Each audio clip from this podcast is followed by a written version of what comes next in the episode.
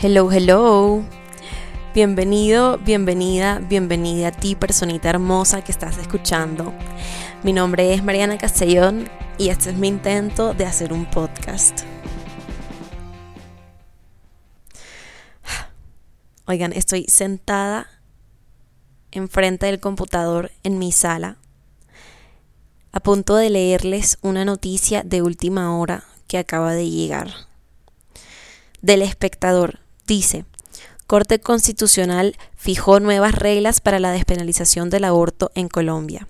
Las mujeres podrán acceder a esta práctica sin incurrir en una conducta penal hasta la semana 24. Se mantienen las tres causales establecidas desde 2006. Es decir, el aborto ha sido despenalizado en Colombia hasta la semana 24. De la semana 24 en adelante se mantienen las tres causales establecidas desde el año 2006. Primero que todo, voy a darles un poquito de contexto por si de pronto no han estado pendientes o no han seguido eh, todo este debate que ocurrió en la corte, que fue aplazado muchas veces, sobre eh, si despenalizar o no el aborto del Código Penal.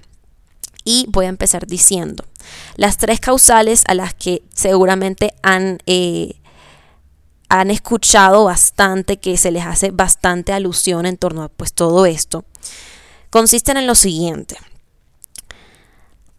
Antes del 2006, Colombia hacía parte de eh, un trío de países, entre los cuales estaban Colombia, Chile y El Salvador, en donde la interrupción voluntaria del embarazo estaba absolutamente prohibida. Antes del 2006, cualquier manifestación de aborto era prohibida y causa eh, suficiente para cumplir una condena en prisión. En el 2006 se introducen tres causales, tres causales bajo las cuales el aborto es eh, despenalizado, es decir, es legal. Primera causal se la a decir, cuando existe peligro para la salud física o mental de la mujer. Segunda, cuando exista grave malformación del feto que haga inviable su vida extrauterina. Y tercera, en caso de acceso carnal violento, transferencia de óvulo fecundado o inseminación artificial no consentida.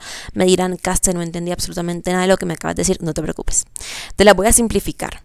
La primera causal dice que el aborto es legal cuando exista un peligro, es decir, cuando el embarazo eh, se presente como un peligro o ponga en riesgo la salud física o mental de la mujer. La segunda dice, cuando exista una grave malformación del feto, es decir, el feto venga con sus problemitas, sean físicos, bueno, yo no sé, pero eh, está malformado, hay una malformación, algo genético, no lo sé, pero eh, que eso va a hacer que cuando nazca su vida vaya a ser no digna, es decir, que los papás piensen que va a ser algo inviable, no sé, de pronto que eh, mantenerlo de esa forma, eh, cubrir todos los gastos médicos o que en sí la condición médica con la que venga el feto sea tan fuerte o digamos tan compleja que su vida no vaya, digamos, no vaya, no vaya a tener una vida digna, en pocas palabras. Y el tercero es en casos pues de violación e, y, o en casos de eh, inseminación artificial no consentida. ¿Qué quiere decir esto? No sé si se habrán visto Jane the Virgin, ahí lo explican bastante bien, pero eh, básicamente si a ella le hubiese pasado eso aquí en Colombia sería apta para eh, aborto, aborto legal, es decir, aborto no penalizado ni hubiese cumplido una condena. ¿Listo? Listo. Bueno, de violar este artículo que fue el que el que estipuló estas tres causales, de violar este artículo, es decir, si tú te hacías un aborto clandestino y se enteraban las autoridades, tú podías pasar de 15 a 54 meses en la cárcel, independientemente de tu edad.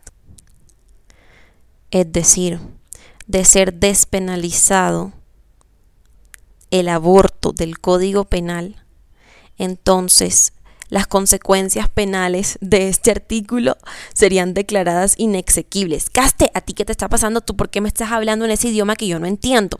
Ya, relájate que yo tampoco. No te preocupes que yo tampoco entiendo. no mentira, pero sí, te voy a explicar, ¿ok? Lo que pasa es despenalizan el aborto, ¿verdad? Esto, esto es totalmente, estamos hablando de una situación teórica todavía, no se ha materializado todavía, están evaluando qué es lo que pasaría si se despenaliza. Si se despenaliza, entonces a ti ya no te podrían meter presa si tú abortas eh, por fuera de las causales. Si se llegara a presentar la situación en la que tú abortaste, pero por fuera de las causales, es decir, no te consideraban apta para ninguna de las tres causales, pero tú fuiste y abortaste por otras razones, razones personales, y te meten presa, eso sería declarado inconstitucional. Todo esto de ser, estamos hablando de las consecuencias de despenalizar el aborto en el país. Esto es lo que se buscaba, ¿me entienden? Esto es lo que se buscaba. Esto es como, como como empezó todo este cuento de debate en la Corte si despenalizarlo, no despenalizarlo. Ok, entonces, salen dos demandas, dos demandas que piden la despenalización del aborto. Fuera del Código Penal, el aborto no es un delito, declararlo legal y no un delito. Salen dos demandas. Aquí tengo una de las demandas que fue presentada el 16 de septiembre del 2020 por un movimiento conocido como Causa Justa por la despenalización del aborto. Entonces, desde marzo del año 2020, las organizaciones, se las voy a leer porque es muy importante. Women's Link Worldwide, la Mesa por la Vida y la Salud de las Mujeres, el Centro de Derechos Reproductivos, Católicas por el Derecho a Decidir y el Grupo Médico por el Derecho a Decidir con el apoyo de personas y organizaciones, expertos, bla, bla, bla, bla, trabajaron en la elaboración de la demanda que presenta el movimiento Causa Justa, un movimiento amplio y diverso conformado por organizaciones, no le voy a leer más. Total, Movimiento Causa Justa es un movimiento conformado por estos grupos de derechos humanos que les acabo de mencionar y presentaron una demanda de inconstitucionalidad del artículo, eh, pues para no, darles tanto, tanto cháchara de abogado del artículo que, que penalizaba el aborto. Más nada. Bueno, la principal, eh, el principal punto de la demanda que en mi opinión fue el que eh, motivó el debate o que pues puso más atención a esto fue que acusaron a el artículo de violar al derecho de la libertad de conciencia y al principio del Estado laico. Ustedes saben que en teoría, por lo menos eh, en en la Constitución el Estado es laico, es decir, hay libertad de culto, pero el Estado no se identifica con eh, una religión o con otra. Lo que ellas dicen es que un Estado laico no puede imponer o defender normas, ni valores, ni principios morales particulares que estén ligados a una religión, ¿sí? Que, que estén ligados a una determinada religión, pero que en el caso del aborto eh, más específicamente la penalización del aborto, está ligado. Hay un componente ahí religioso, católico más específicamente, que digamos que ha fomentado la penalización y ha invisibilizado eh, la posible legalización. ¿Me entienden? Lo que se buscaba es que sea la propia mujer, de acuerdo con sus propias convicciones religiosas, morales, éticas, espirituales, de conciencia, sea la propia mujer la que tome la decisión sobre la continuación del embarazo. ¿Sí?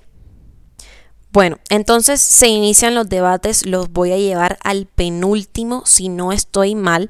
Oigan, estoy tratando de hacer mi investigación súper bien, pero si tengo por ahí algún error, no sé, de fecha o de pronunciación o lo que sea, eh, ténganme paciencia. Pero el cuento, el cuento es lo mismo. Ok, bueno, voy a llevarlos al penúltimo debate. Estaban en la sala plena de la alta corte, imagínense, Imagínenselo, métanse en el papel, ¿ok? Y la votación estaba dividida. Cuatro magistrados dijeron sí, sí hay que despenalizarlo, pero cuatro magistrados se opusieron. Y entonces los magistrados quedaron como que, ajá, ¿qué pasó aquí? ¿Cómo vamos a resolver esto? De ahí que quedaron en empate, se aplazó como un año. Y luego más de un año de este proceso, que ya saben que inició con estas demandas, pasan la batuta a unos conjueces. Oigan, escúchenme ese léxico, por Dios. Es que yo soy periodista, pero me debería graduar también de jurisprudencia, caramba. Bueno, pasan la batuta a los conjueces Andrés Osa y Juan Carlos Henao. ¿Para qué? Para que desempataran la votación de la Corte. O sea, en ese momento todo el mundo estaba, mira, al borde del asiento, mordiéndonos las uñas porque nadie sabía nada, ¿me entienden? Era todo como muy, muy, oigan, como un partido de fútbol. Yo no voy a meterle la, analogía del fútbol porque ya yo sé que va a haber, van a haber manes que me van a decir, oye, ¿qué te pasa? ¿Por qué hablas de eso? No sé qué. Bueno, ya, X. El punto es que estaban en un empate y metieron a estos dos personajes para desempatar. Pero imagínense ustedes que inhabilitaron al magistrado Alejandro Linares, es decir, el segundo conjuez que iba a estar encargado del desempate. Ah, dime si no es tremendo cuento, no mentira. Eh, lo inhabilitaron porque eh, el man había expresado su opinión en medios de comunicación sobre la interrupción voluntaria del embarazo. Es decir, eh, había dado su opinión públicamente antes de eh, la toma de decisión en la corte. Entonces, pues dijeron, este man está sesgado, entonces, chao. ¿Me entienden? No es tanto que estuviera sesgado, no, sino que no podía eh, hablar públicamente sobre algún posible fallo y lo hizo. Entonces, chao papá. Ahora queda el señor Julio Andrés Osa, sí señor, como conjuez para el fallo del aborto. Conjuez es una palabra que les puede confundir. yo diciéndolo como si yo lo entendiera, yo tampoco lo entiendo, pero pues digamos, era, era el man que iba a desempatar la vaina. Palabras más, palabras menos, ¿verdad? Bueno, entonces, a mí me parece curioso como que hablarles un poquito sobre quién es Andrés Sosa porque imagínense que el man llegó a la Corte Constitucional en 1995, pero recién graduado de Derecho, bueno, de juris, de jurisprudencia, adivinen de dónde, de la Universidad del Rosario. Sí, señor, sí, señor. O sea, yo orgullosamente rosarista. y me pareció bastante curioso que eh, él no era una persona dogmática. O sea, decían que eh, bueno, personas que trabajaban con él decían, pues él es un hombre de familia, él es buen conservador eh, y es inclusive era creyente. ¿Saben? O sea, en sus principios él era creyente, hoy en día lo reconocen más como agnóstico, eh, pero en el principio era creyente, ¿saben? Y eso me llamó bastante la atención y ya les voy a decir por qué. Él fue el voto decisivo, gracias a la decisión de el conjuez Julio Andrés Osa se pudo tomar la decisión, eh, la votación quedó 5-4 y este, despenalizaron efectivamente el delito del aborto hasta la semana 24 en Colombia. Y era una persona que en un principio se identificaba como conservadora y como creyente. Ahora sí, em, Voy a tratar de darles un poco de mi opinión, ya que hay un poco de contexto. La verdad, yo no sé si vaya a subir este podcast porque me da miedo que lo escuche algún familiar. Mi familia es súper conservadora. Y debo confesarles que yo, no últimamente, pero sí tal vez hace un par de años, eh, decidí, digamos, cambiar un poco mi mentalidad en torno a esto y hoy en día me considero pro decisión. Es decir, yo estaba a favor de que la Corte votara por despenalizar el aborto. Y quiero contarles un poquito sobre esto, porque antes yo me consideraba pro vida 101%. pero debo confesarles que algo en ese pensamiento que yo tenía no me cuadraba del todo, ¿saben? Y fue hasta recientemente que me di cuenta de que muchas cosas que, de las que yo pensaba, por lo menos en torno a vainas sociales o políticas, estaban muy, muy influenciadas por el pensamiento conservador de mi familia, ¿saben?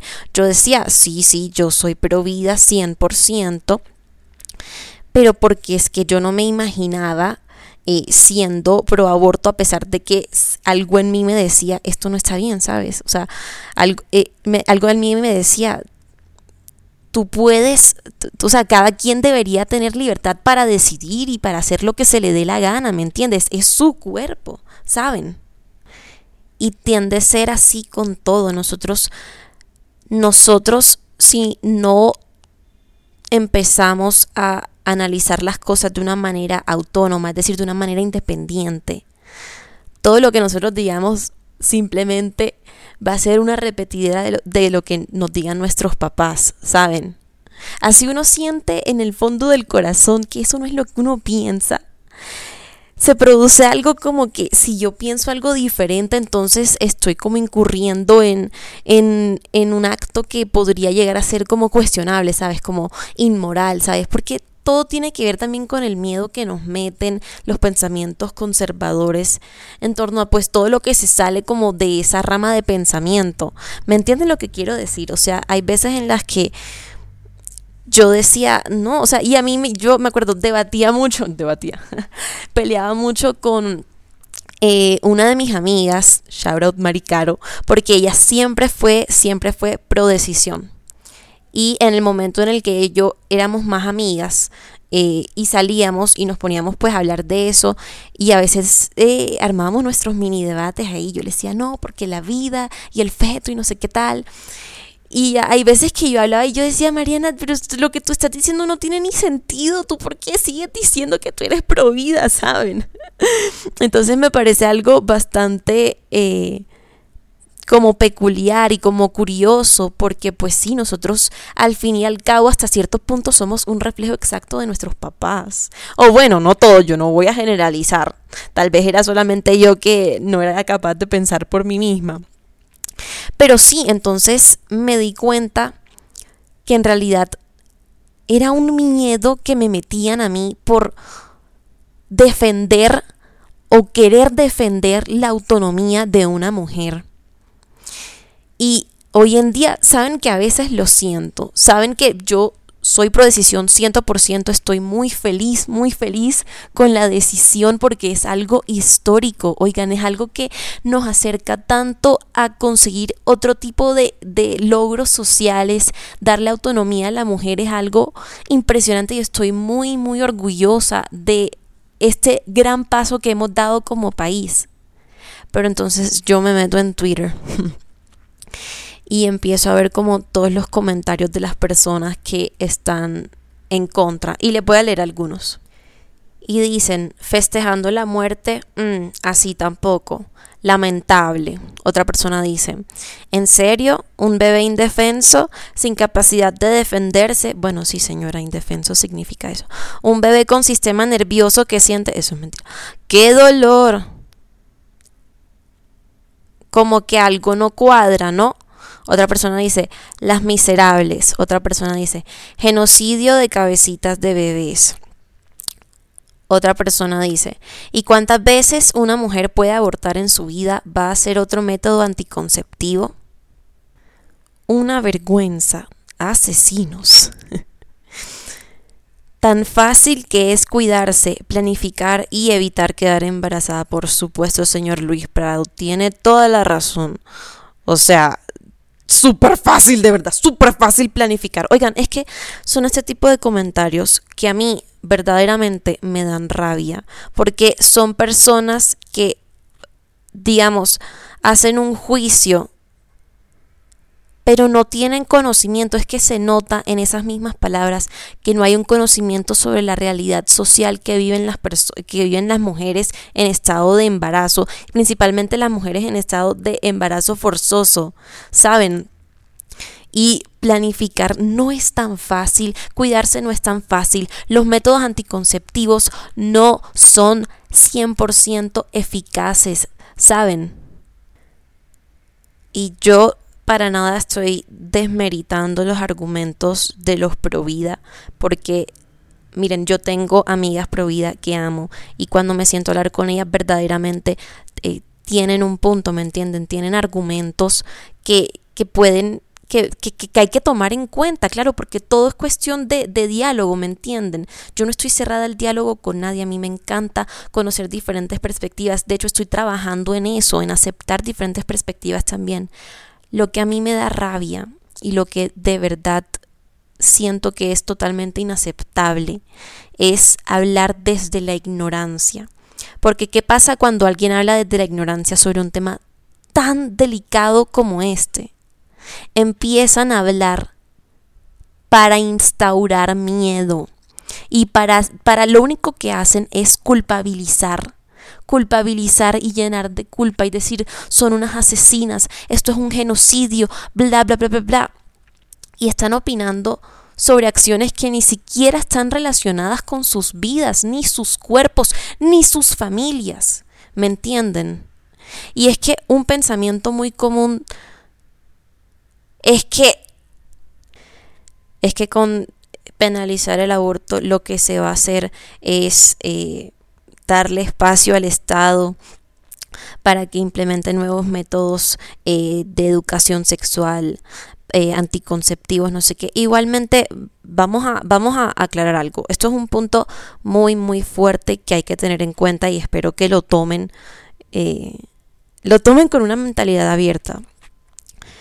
Nosotros pagamos impuestos, ¿saben? Nosotros pagamos impuestos y una parte de esos impuestos se va al sector de salud. Por eso se dice que el aborto, más allá de si estás de acuerdo o no, debe ser legalizado porque es un asunto de salud pública. Y si nosotros estamos pagando impuestos es para que se nos garantice ese derecho a la salud para evitar abortos clandestinos, para que si una mujer en su sano juicio, en su autonomía, desea interrumpir su embarazo, no tenga que acudir a métodos que ponen en riesgo su vida, como son los abortos clandestinos. Oigan, en este país hace falta mucho, de verdad. Yo estoy consciente de que hace falta más educación sexual, principalmente en las zonas rurales yo estoy consciente de que hacen falta, no sé, nuevas, nuevas eh, investigaciones en torno a nuevos tipos de anticonceptivos. Por favor, o sea, les pido que en estas nuevas investigaciones los anticonceptivos o los métodos, métodos de protección sean dirigidos más para el hombre. O sea, porque esa metedera de hormonas que tienen las mujeres, de verdad, eso también, todo eso, todo eso son cuestiones que hay que analizar y son cuestiones que las personas que comentan este tipo de cosas en Twitter no tienen en cuenta.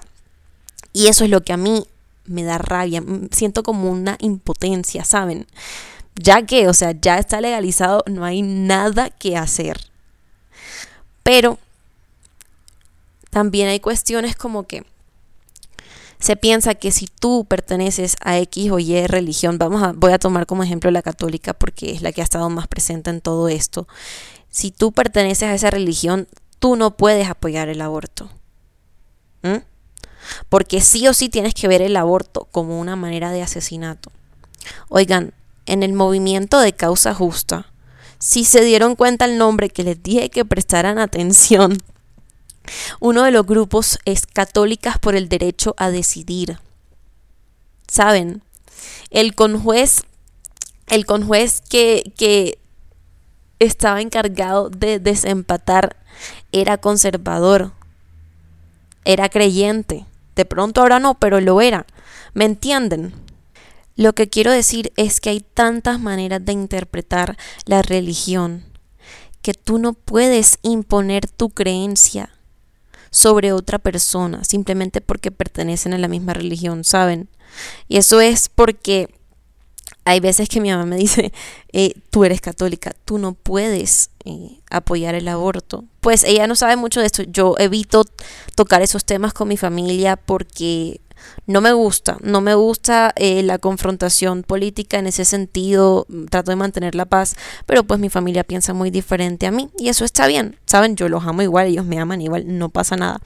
Pero sí, o sea, dejemos de pensar que también que por ser católicos o no, tenemos que hacer esto o tenemos que dejar de hacer esto, ¿me entienden? O sea, si tú eres católica, si tú eres católico y tú apoyas el aborto, eso no va a quitar en nada la relación que tú tienes con Dios, porque al fin y al cabo tú tienes autonomía sobre tu cuerpo y si tú vas a usar tu religión, la vas a usar para decidir sobre ti no sobre las demás personas, como se estaba haciendo en, en, en, Colombia, ¿saben? Un estado que supuestamente es laico, pero se utiliza la religión católica para imponer leyes que van acorde a esa misma religión, lo cual a mí me parece ilógico, y eso que yo soy católica. ¿Saben?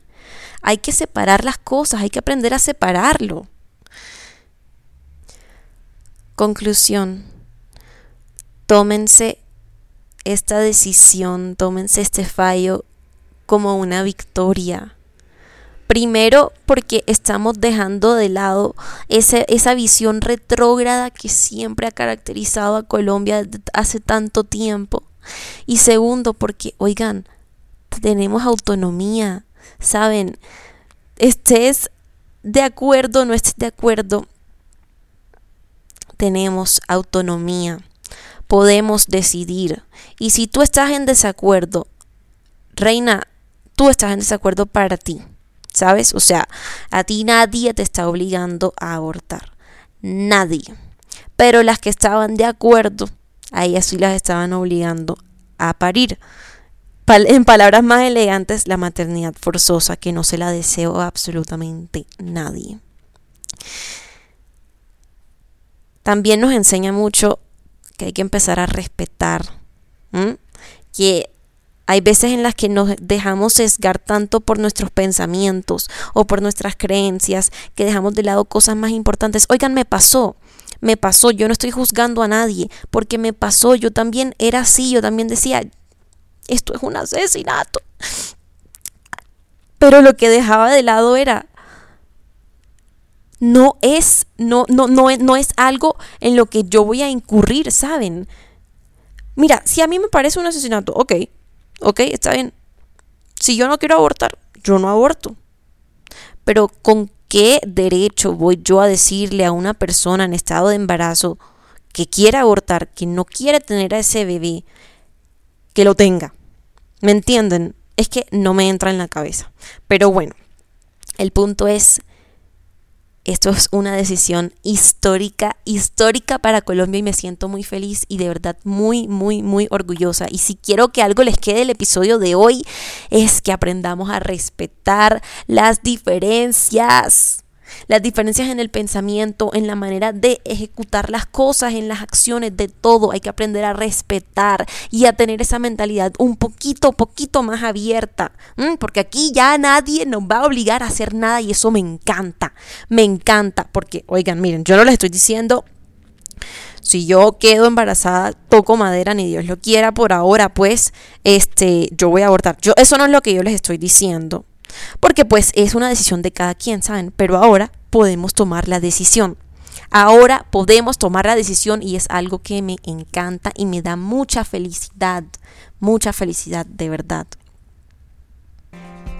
Y bueno, queridos, ese ha sido el episodio de hoy. Hoy me enteré la noticia y hoy mismo lo quise grabar.